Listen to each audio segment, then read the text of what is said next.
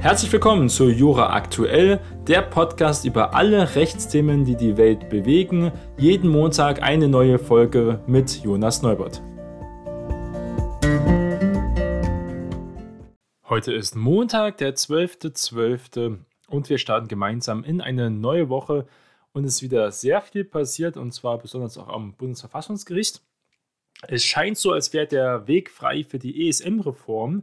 Das ist ein Zustimmungsgesetz, Thema vom Verfassungsrecht, gucken wir uns genauer an. Das ist ganz interessant. Es geht um Übertragung von Hoheitsrechten über die EU, wurde jetzt entschieden. Und gleichzeitig hat das Verfassungsgericht auch entschieden, Klima statt Corona. Wie sieht es denn aus mit der Haushaltsänderung, gegen die die CDU auch geklagt hat? Ist das möglich, dass wir das Geld, was eigentlich für die Bekämpfung, Behandlung, auch Nachwirkungen und Prävention der Corona-Pandemie der Eindämmung der Corona-Pandemie äh, zur Verfügung gestellt wurde, kann man das einfach umwandeln für einen Klimafonds? Ist das überhaupt möglich? Das hat auch das Bundesverfassungsgericht jetzt die Woche entschieden. Dann der Wirecard-Prozess geht jetzt endlich los. Es ist ja extrem ähm, lange schon in the making. Ähm, Wirecard ist ja 2020, 2019 geplatzt in den Zeitraum und seitdem sitzt auch eigentlich Markus Braun, der CEO von Wirecard, äh, ja, in Untersuchungshaft. Jetzt gucken wir uns gleich mal an. Also die Anklage beginnt. Und dann gibt es noch eine interessante Entscheidung vom EuGH und zwar geht es da auf Recht auf Löschung aus Google-Suchergebnissen.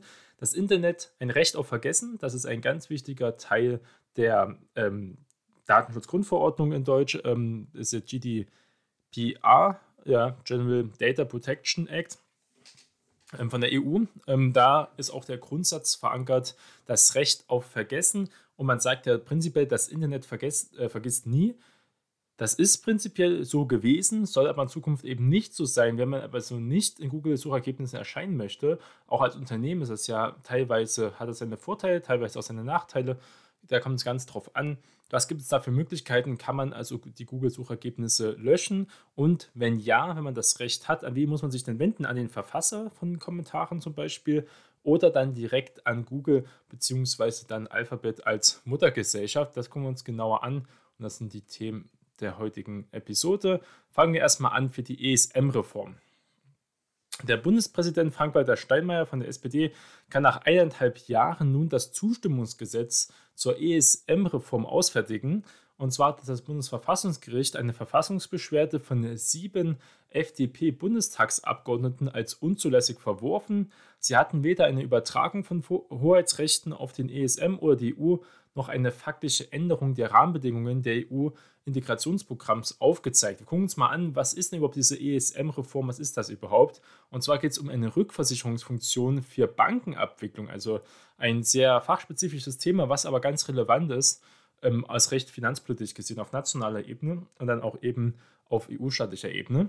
Und zwar konkret ist der ESM der Euro-Rettungsschirm, also jedenfalls wurde er so genannt von den Medien. Konkret ist der Europäische Stabilitäts- Mechanismus, ähm, ein bisschen fachtypisch ausgedrückt. Der wurde 2012 gegründet. Was war 2012? Da ist es ja die EU-Krise geworden, die Euro-Krise besser gesagt, mit Griechenland. Griechenland war 2011 in Zahlungsschwierigkeiten geraten und seitdem war ähm, ja die ganze EU-Krise in vollem Gange, muss man sagen. Zypern, äh, der Bank, Bankrun war auch so in den Zeitraum, auch Auswirkungen natürlich von der Finanzkrise 2008, 2009, die in der USA angefangen haben. Jedenfalls gab es ganz viele Mitgliedstaaten, die in finanzielle Schieflage geraten sind unter strikten Auflagen durch Finanzhilfe dann unterstützt wurden. Das ist das Thema Troika gewesen in Griechenland zum Beispiel. So versorgte zum Beispiel ja auch besonders Griechenland, weil wir das Thema hatten mit Geld, dieser Rettungsschirm, ähm, der teilweise sehr umstritten war, aber immer im Gegenzug für Reformen, die teilweise ja auch in Griechenland ähm, für extreme ja, soziale Umwerfungen gesorgt hat, muss man dazu auch sagen. 2021, also vor einem Jahr, einigten sich dann die ESM-Mitgliedstaaten, also die diesen Euro-Rettungsschirm mitgetragen haben. Dazu gehört eben Deutschland als finanzkräftigster äh, Mitgliedstaat auf eine Reform dieses ESM-Vertrages. Die Reform des ESM soll unter anderem vorsorgliche Kreditlinien für Staaten in Wirtschafts- und Finanzkrisen erleichtern, also ein bisschen auch da einen Automatismus reinbringen. Außerdem soll der ESM die Aufgabe einer Rückversicherung für die Bankenabbildung übernehmen. Das ist hier ganz essentiell. Dieser gemeinsame Backstop wird das genannt, soll das Bankensystem Europas stärken und auch vor weiteren Finanzkrisen absichern. Mit der Einigung auf den ESM-Reform war es dann so, dass viele Staaten sich zugesichert haben auf eine Änderung der IGA-Übereinkommung. Die ist aus dem Jahre 2014, also das ist ein Teil der Regelung zur Europäischen Bankenunion, ähm, hier auch weiter zu novellieren. Da sieht man immer, die Europäisierung, besonders im Bankensektor, nimmt auch weiter zu. Insbesondere soll eine Übertragung nachtraglich ähm, erhobener Beiträge aus sämtlichen Vertragsstaaten, also eine Vergemeinschaftung der Schulden, also auf eine einheitliche Abwicklungsform erst nachhängig und in der Höhe nach begrenzt erfolgen. Das war eben ähm, davor nicht der Fall. Die Änderung steht im Zusammenhang mit der neuen Rückversicherungsaufgabe auch des ESM. So, warum haben denn die FDP-Abgeordneten geklagt? Man kennt das ja oft aus ähm, CSU-Kreisen, aber auch ähm, oft natürlich die AfD oder ehemalige AfD-Mitbegründer ähm, wie Bernd Lucke. Es ist dann dafür bekannt, dass sie ja oft besonders gegen diese Vergemeinschaftung von Schulden, Schuldenunion, ähm, hier die Währungsgemeinschaft oft ähm, vor dem Bundesverfassungskrieg geklagt haben, bis jetzt aber dort eigentlich immer ohne Erfolg waren. Der größte Zuspruch war, wo das Bundesverfassungsgericht ähm, in Urteilen anerkannt hat, dass ein Ultravirus-Akt geschehen ist. Das heißt, wo sich die EU-Ebene zu weit über ihre Kompetenzen gewagt hat, also nicht die Kompetenz hatte für bestimmte Entscheidungen. Das war auch 2021 müsste das gewesen sein, wo dieser Ultravirus-Akt nochmal Wellen geschlagen hat, weil das Bundesverfassungsgericht gesagt hat, ja, das ist eigentlich nicht ähm, deren Zuständigkeit, sondern die nationale Zuständigkeit. Da ging es aber auch um ein anderes Thema. Kommen wir jetzt zu den ESM zurück. Und zwar wurde dieses, war es ein Zustimmungsgesetz und das wurde im Juni 2021 vom Bundestag und Bundesrat beschlossen. Der Bundespräsident setzte damals in die Ausfertigung des Zustimmungsgesetzes zum ESM-Änderungsübereinkommen aber auf Bitte eben des Bundesverfassungsgerichts erstmal aus, denn sieben FDP-Abgeordneten hatten als Privatperson, das ist auch hier wichtig zu nennen, konkret eine Verfassungsbeschwerde gegen die Zustimmungsgesetze dann eingelegt. Sie rückten die Verletzung ihrer Rechte aus Artikel 38 Absatz 1 Satz 1 und Artikel 20 Absatz 1 und 2 Grundgesetz in Verbindung mit Artikel 79 Absatz 3 und nach ihrer Ansicht hätten die Zustimmungsgesetze mit Zweidrittelmehrheit verabschiedet werden müssen, statt nur mit einfacher Mehrheit. Das ist ähm, geregelt dann in äh, Artikel 79 Absatz 3 die Zweidrittelmehrheit. Durch die ESM-Reform würden Hoheitsrechte übertragen und die faktische Vertragsänderung modifiziert in strukturell bedeutsamer Weise die rechtlichen Konturen bestehender Kompetenzen der EU erweitert und dann eben die nationalen Kompetenzen beschnitten. Das musste also jetzt das Bundesverfassungsgericht entscheiden und gucken, wie sie hier konkret argumentiert haben. Das Bundesverfassungsgericht hat die Verfassungsbeschwerde verworfen und zwar mit der Begründung, dass sie unzulässig ist, weil die Abgeordneten die Möglichkeit einer Verletzung ihres Rechts auf demokratische Selbststimmung aus Artikel 38 Absatz 1 Satz 1 Grundgesetz nicht hinreichend substantiiert, also dargelegt haben. Sie hätten auch nicht aufgezeigt, dass mit der ESM-Reform Hoheitsrechte auf dem ESM oder die EU ähm, zum Beispiel übertragen wurde. Dies gelte zunächst, soweit sie die Regelung des Dringlichkeitsabstimmungsverfahrens im Rahmen der Letztsicherung anführten. Also ganz fachspezifisch dann, wie es passiert in der Finanzkrise, diese Absicherungsmechanismen, die da eingeführt wurden, wurde dann genauer aufgefragt. Also faktische Änderungen des EU-Integrationsprogramms äh, wurden auch nicht dargetan. Also teilweise hat man schon gesehen, ja, äh, da gibt es schon ein bisschen Bauchschmerzen, aber prinzipiell hatte diese Klage nicht Erfolg. Und das Bundesverfassungsgericht hat also gesagt, das war in Ordnung und bleibt somit auch. Somit ist der Weg jetzt frei für diese Zustimmung. Die war bis jetzt ausgesetzt, wird also bestimmt bald äh, der Bundespräsident Frank-Walter Steinmeier dieses, äh, diese Reform zustimmen. Und das wäre für viele ein wichtiger Schritt, um hier die Vergemeinschaftung fortzuführen und weiter auf eine Europäisierung. Besonders finanzrechtlich ist das ja für viele Staaten interessant. Polen als Beispiel und Griechenland da ist die Liebe auf eine EU, ähm, ja, Europa als eine Art Staat, als Bundesstaat, ähm, ja, das ist eher ungeliebt. Als Wirtschafts- und Finanzunion, da können sich alle Länder dahinter stellen, besonders ähm, natürlich Osteuropa, Ungarn ja auch, ähm, immer ein Beispiel, die sagen, ja, Europa, aber Europa der Vaterländer zum Beispiel wird es dort genannt, ähm, in vielen Bereichen ähm, natürlich auch eine ja, nationalistische Rhetorik die sagen, wir wollen Wirtschaftskooperationen, wirtschaftliche äh, Gemeinsamkeiten, aber auch finanzielle Unterstützung, Aufbau und damit auch eine Steigerung des europäischen Binnenmarkts, woran ja Deutschland auch interessiert ist als Exportnation, um dort auch Europa als Exportland Standort und auch Innovationsstandort und Investitionsstandort zu steigern. Das ist natürlich interessant, diese werteübergreifende oder diese Idee eines europäischen Supranationalstaates wird eigentlich weitgreifend abgelehnt. Gibt es wenige Länder, die da zustimmen, nicht nur, aber auch in Süd- und äh, Westeuropa ist Deutschland mit den Benelux-Ländern eigentlich eine Ausnahme. Sogar Frankreich wird ihren Nationalstaat ja nicht aufgeben, jedenfalls nicht nach den Umfragen. Da hat Deutschland ähm, eine relativ kleine Sonderposition, aber als großes Wirtschaftsland natürlich auch gewichtigt. Interessant, wie es dort weitergehen wird. Nächstes Thema Bundesverfassungsgericht war, ähm, hatte viel zu tun und jetzt mussten sie über den Energie- und Klimafonds entscheiden. Eine wichtige Entscheidung, auch ein Eilverfahren, ähm, ging jetzt relativ schnell, ähm, weil das erst eingeführt wurde, also für eine Verfassungsbeschwerde, für die Normkontrolle, um die es konkret geht. Ähm, gucken wir gleich, ob wir das nochmal finden. Das Datum das wurde wirklich jetzt relativ schnell entschieden, musste auch so entschieden werden, weil die Gelder jetzt auch dringend benötigt werden. Und zwar um was geht es? Es geht um die erste Haushaltsänderung. Der Haushalt wurde, besonders im Zuge des Ukraine-Krieges, oft ähm, geändert und teilweise ähm, ja extrem, muss man sagen, wenn es um die reine Volumina geht. Und jetzt sehen wir, ähm, wie kann man das Geld beschaffen? Natürlich, großteils wird mit Kredit aufgenommen, was man ja, äh, ja fast euphemistisch Sondervermögen nennt. Aber ähm, das ist natürlich der Haupteinnahmepunkt, sage ich mal, des Staates. Äh, neben den Steuern ist natürlich die Möglichkeit, äh, sehr solvent angesehen zu werden als Staat und damit auch günstig Kredite zu bekommen. Immer noch, trotz der steigenden Zinsen, kann Deutschland sich extrem günstig noch verschulden im Vergleich zu anderen Ländern. Und trotzdem hat man ja auch Rücklagen gebildet, die man jetzt auflösen kann. Und eines dieser Fonds zum Beispiel, die als Rücklage manchmal gesehen werden, war der Corona-Pandemie-Fonds. Und der soll jetzt umgewidmet werden. Corona-Krise ist vorbei. Teilweise sehen wir ja auch, dass die letzten Maßnahmen wie Maskenpflichten, Nahverkehr in manchen Bundesländern wie in Bayern abgeschafft werden. Das wird wahrscheinlich kontinuierlich weitergehen. Da steht auch der Gesundheitsminister auf einzelner Front und ist deswegen auch in der Kritik. Das ist aber ein anderes Thema. Wir sehen also jetzt die Endstufen der derzeitigen Corona-Krise und sehen, jetzt wird der Fokus verlagert.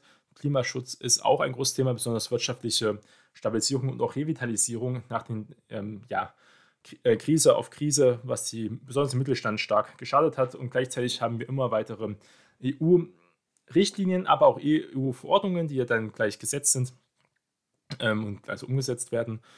Da sehen wir immer mehr Fokus auf Klimaschutzrichtlinien, auf ähm, CO2-Einsparmaßnahmen, auf Gebäude, Energieeffizienz. Das ist ein großes Thema in vielen Bereichen. Und das ist prinzipiell auch lohnenswert, wenn man sieht, okay, man hat eine Energieeffizienz im Gebäude, da sieht man, da spart man viel Geld, besonders jetzt in den Heizperioden und gleichzeitig ja auch das Thema natürlich Gas, erneuerbare Energien, das heißt äh, Wärmepumpen und so weiter, muss finanziert werden. Das ist ein Riesenboom, ähm, ein Riesenthema und auch sehr kostspielig und dafür soll Geld bereitgestellt werden und das soll von diesem Corona-Pandemie-Fonds kommen also eine Übertragung dieser Kreditermächtigungen, die damals zugewilligt wurden. Und zwar geht es um 60 Milliarden Euro. Die wurden damals im Nachtragshaushalt 2021 ähm, bestimmt. Die wurden aber dann gestoppt.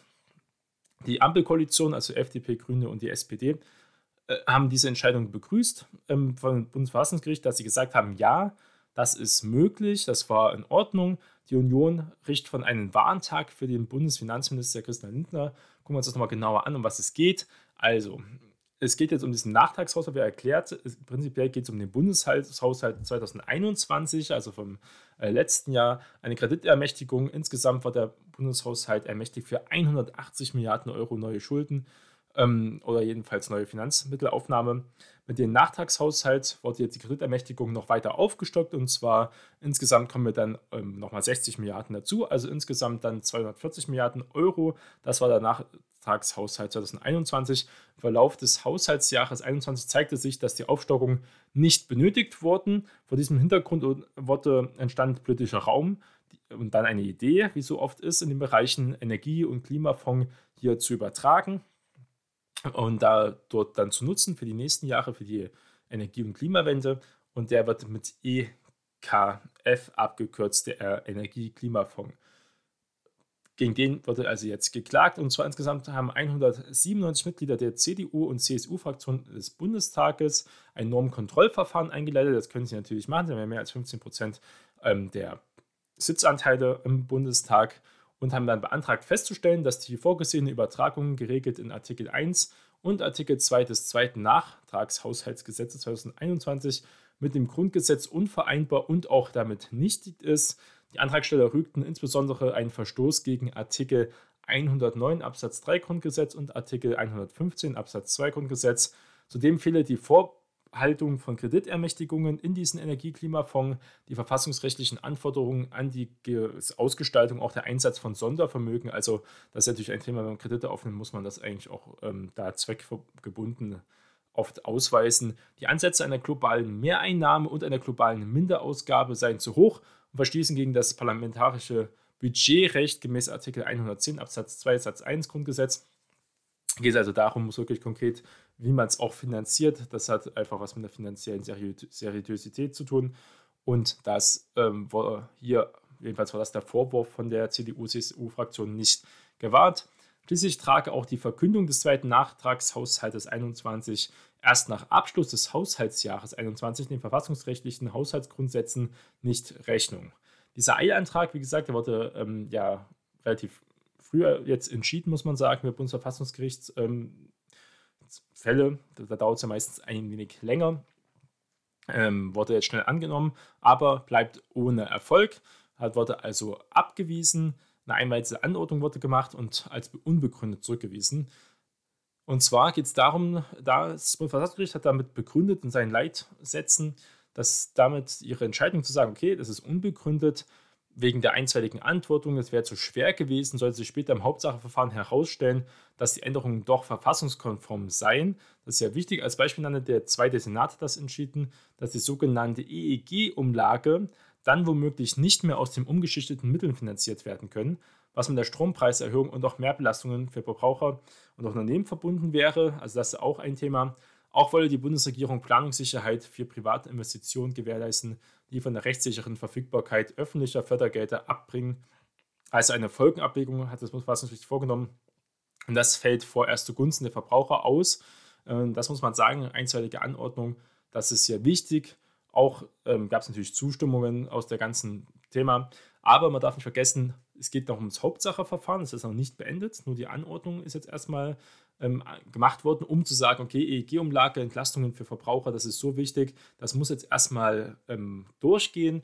Das kann jetzt nicht scheitern. Das Hauptsacheverfahren wird aber weiter geprüft, wenn es um zukünftige Ausgaben geht. Sonst wären derzeitige, sage ich mal, Subventionen oder auch Entlastungen wären weggefallen. Und das Verfassungsgericht sagt, nein, das wäre eine ja, nicht vertretbare Folgenabwägung, weil es eine zusätzliche Härte darstellen würde.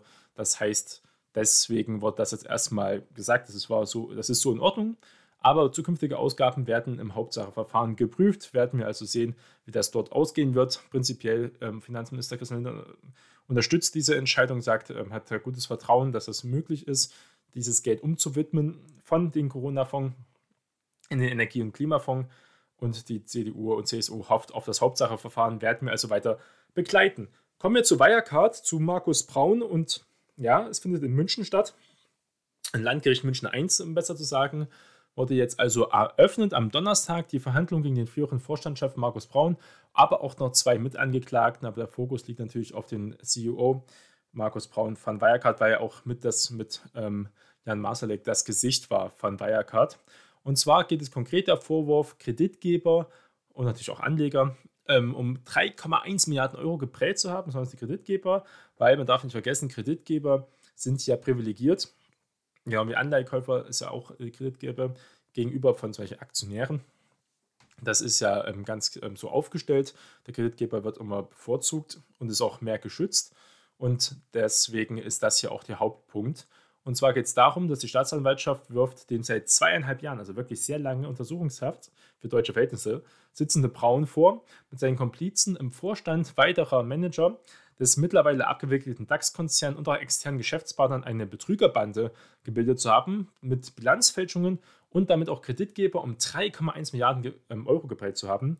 Das wäre der höchste Betrugsschaden in Deutschland seit 1945. Also wirklich eine unglaubliche Geschichte, die Wirecard-Geschichte, die natürlich ähm, weitläufig bekannt ist. Deswegen ist auch diese lange Untersuchungshaft begründet gewesen, besonders auch wegen der Fluchtgefahr von Braun, der ja auch österreichischer Staatsbürger ist und gleichzeitig wahrscheinlich die Mittel hatte, auch zum Beispiel zu fliehen.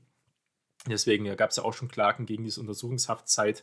Werden wir sehen, wie das ausgehen wird. Laut Anklage waren die Hälfte der Umsätze, muss man sich überlegen, die Hälfte der Umsätze und über 90 Prozent des Vorsteuergewinns frei erfunden. Die war, gab es also nie. Noch nie war Deutschland ähm, wirklich so stark betroffen. Das war jetzt der größte Skandal. Auch die Chefetage eines ehemaligen DAX-Konzerns wurde auch nie in solchen Umfang beschuldigt, eine kriminelle Bande agiert zu haben. Das ist schon äh, ja, eine extreme Entwicklung. Die vierte Strafkammer des Landgerichts München I hatte in dem unterörtlichen Verhandlungssaal neben der JVA Stadelheim über 100 Verhandlungstage angesetzt, also ein, wirklich ein Mammutverfahren. Mit Braun angeklagt sind der ehemalige Chefbuchhalter des Konzerns, auch Oliver Bellenhaus, ehemals Leiter der Wirecard-Tochtergesellschaft in Dubai, die eine ganz wichtige Schlüsselrolle spielt. Besonders in Asien und in Dubai gab es erfundene Umsätze. Da wurde eigentlich alles gemacht. Teilweise in Deutschland gab es ja ein echtes Geschäft. Wirecard war ja ein Zahlungsabwickler ja, von Visa und Co. für Aldi als Beispiel, auch für andere bekannte Unternehmen. Und da haben sie wirklich auch, da gab es ja auch ein Produkt, das hat ja auch so weit funktioniert. Es war aber immer diversitär und auch die Wachstumsraten waren nie so. Es wurde einfach aufgeblasen. Prinzipiell war Wirecard mal eine kleine Bude, den Großteil ja ihr Geld auch im illegalen oder im halb im grauen Gewerbe ähm, gemacht hat. Also wenn es um Casinos geht, Glücksspiel und auch teilweise Pornografie, da war Wirecard, sag ich mal, das Schmuddelkind. Visa und Mastercard haben sich aus diesem Geschäft immer mehr rausgezogen, weil es da auch immer mehr natürlich Strafverfahren gibt in solchen Seiten, ähm, oft auch illegales hochgeladen wird. Wirecard war sich da meistens nie zu dreckig dafür. Und prinzipiell hatten sie also ein Geschäftsmodell, was mehr oder weniger funktioniert hat. Aber das haben sie also aufgepumpt, bis sie in den DAX gekommen sind und das eben seit Jahren und Jahrzehnten scheinbar. Und die Staatsanwaltschaft geht davon aus, dass die zu einem nicht genauen bestimmbaren Zeitpunkt vor dem Jahr 2015 gegründete Bande wesentlich größer war auch. Beteiligt waren laut Anklage ein 2017 ausgeschiedener früherer Finanzvorstand, der ungetauchte Vertriebsvorstand Jan Masalek, den man ja manchmal auf Fahndungsplakaten ja sehen kann, der wahrscheinlich irgendwo in Moskau äh, residiert, sowie weitere Mittäter in In- und Ausland. Nicht eingeweiht waren demnach auch zwei Vorstände, die 2018 in die Konzernspitze rückten. Das gab es natürlich auch, also nicht alle haben Bescheid gewusst, aber doch ein gewisser Teil dieser Kreis muss bestanden haben. Jedenfalls sagt das die Staatsanwaltschaft. Das ist ja das Thema, ob in welcher Form das jetzt wirklich der Fall war. Die Hauptfrage ist also, war Markus Braun Betrüger oder auch ein Betrogener? Gehört er mit zu diesen zwei Vorständen, zum Beispiel, die 2018 erst in, das, in den Konzern gerückt sind, die nichts gewusst haben und wirklich unschuldig sind? Also, weil sie gar, keinen Vorsatz hatten. Ähm, ist, gehört Markus Braun dazu, wobei er schon so lange in den Konzern war? Oder ist er vielleicht sogar einer der Hauptdrahtzieher, der den ganzen Betrug mit eingefädelt hat? Aussage wird hier gegen Aussage stehen. Das ist sehr schwierig, deswegen hat auch, wird dieser Prozess so lange angesetzt mit 100 Verhandlungstage. Der Ex-Vorstandschef sieht sich als Opfer, seinerseits geprägt von Kriminellen im Unternehmen und schiebt ähm, da den schwarzen Peter Jan Masalek auch zu. Widerpart Brauns und Kronzeug ist der frühere Dubai-Geschäftsführer Bellenhaus. Zur Öffnung des Verfahrens bestätigte der 53 Jahre alte Braun lediglich seine Personalien. Er hat sich ja damals auch in den Bundestagsausschuss ja sehr zurückgehalten, hat eigentlich auch nichts gesagt zu den Vorwürfen. Ähm, muss man sagen, werden wir sehen, wie es aussieht. Insgesamt zu den Vorwürfen soll Braun kommende Woche aussagen. Vielleicht kommen noch Aussagen, die interessant sind. Im Gerichtssaal erschien er etwas abgemagert, wird geschrieben in der Presse, aber keineswegs auch verhärmt. Äh, gekleidet wie einst bei öffentlichen Auftritten in Jackett und schwarzen Rollkragenpullover. Äh, Pulli. Und ja, so kennt man ihn, so auch aus den Bildern werden wir sehen. Also die Umsätze auf 100 Trittpartner verbucht, das ist natürlich das Thema Bellenhaus, hat eben einen Deal gemacht, ähm, auch mit der Staatsanwaltschaft, um als Grundzeug auszusagen. Braun wirft diesen Bellenhaus also vor, auch in kriminellen Machenschaften verstrickt zu sein, sogar einer der Hauptakteure mit darzustellen. Verlesung des 8, es, gab, es, gibt, es wurde dann eine 89-seitige Anklagesatz vorgelesen und 89 Seiten, ja, das dauert mehrere Stunden, erst recht, wenn es hier ganz ins Detail geht. Und das ist natürlich ähm, sehr massiv. Also die Staatsanwaltschaft hat also da sehr viel Arbeit reingesteckt. Die Milliardenkredite waren laut Anklage notwendig, um den Kollaps des Unternehmens zu verhindern, weil es eben ähm, ja, es hatte gesagt, es gab ein grundlegendes Geschäftsmodell, was aber eben nie profitabel und nicht wirklich ähm, ja, langfristig nachhaltig erwirtschaftet werden konnte. Deswegen musste man es aufblasen, so lange. Es war ja gerüchtet, dass der Plan war, dass Wirecard als DAX-Konzern immer weiter wächst, auch immer beliebter wird, die Aktie zum Beispiel in der Marktbeziehung weiter steigt. Da hätten sie die Möglichkeiten, weiter Kredit aufzunehmen, weiter Kapital zu akkumulieren und dann zum Beispiel, es war, stand mal im Raum, die Deutsche Bank zu kaufen. Wirecard war mehr als 10 Milliarden äh, Euro wert, teilweise dann mehr bewertet als die Commerzbank und die Deutsche Bank. Wenn man so ein Unternehmen wie die Deutsche Bank zum Beispiel übernimmt, könnte man versuchen, was international ja auch verstrickt ist, ähm, zum Beispiel bestimmte die Bilanz aufgehen zu lassen, also irgendwie so zu ähm, der Buchhaltung so Accounting zu betreiben, dass es irgendwie dann doch geht und dass man die bestimmten Sachen, sag ich mal, da irgendwie einmogelt, ohne dass es auffällt. Aber das, soweit ist es eben nicht gekommen. Wann wird das Urteil erwartet? Momentan sieht es aus Anfang 2024, also die Geschichte wird uns hier noch ein wenig weiter begleiten. Kommen wir zum Schluss auf die Google-Suchergebnisse. Hat man ein Recht auf Löschung? Der EuGH sagt ja.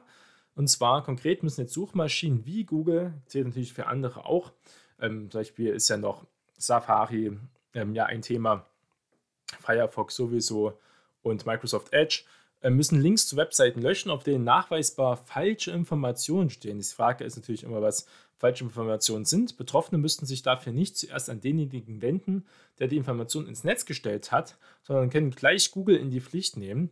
Die stellte jedenfalls der Europäische Gerichtshof für ein beim Bundesgerichtshof anhängiges Klageverfahren gegen Google fest. Das ist ganz interessant. Gucken wir uns mal genauer an, weil Google für viele Unternehmer, ähm, für viele kleine Geschäfte, besonders aber auch für große, extrem wichtig ist weil Google immer noch 90% aller Suchergebnisse ähm, beeinflusst. Leute googeln einfach gerne, weil es ähm, scheinbar die besseren Suchergebnisse auch präsentieren kann.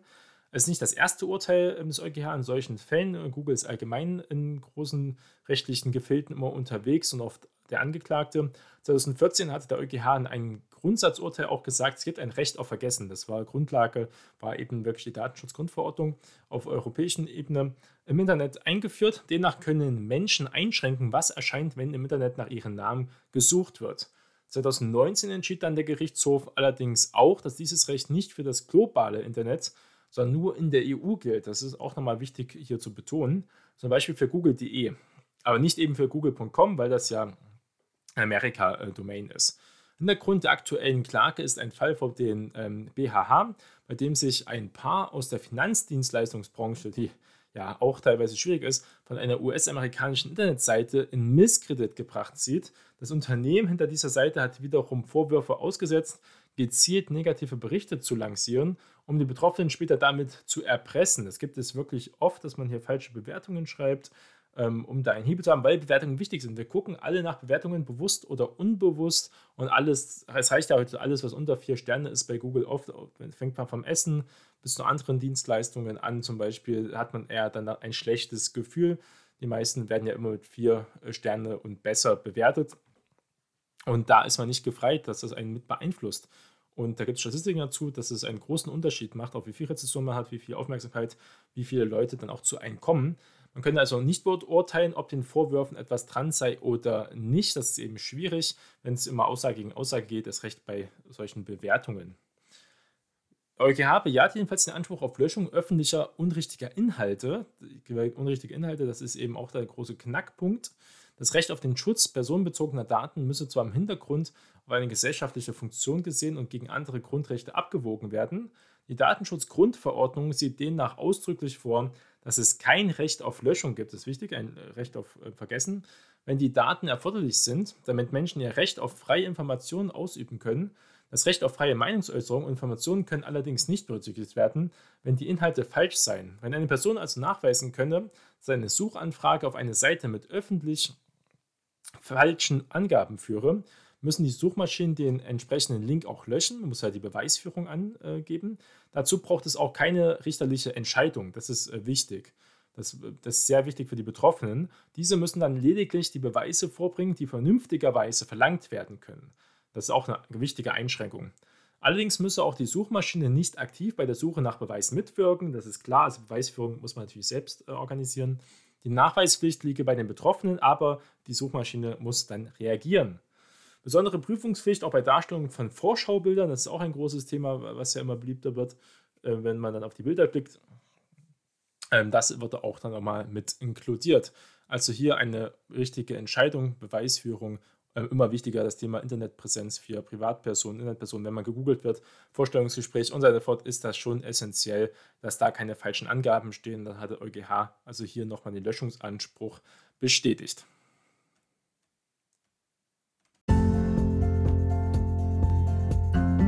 Das war Jura aktuell. Vielen Dank fürs Zuhören und wir hören uns bald wieder.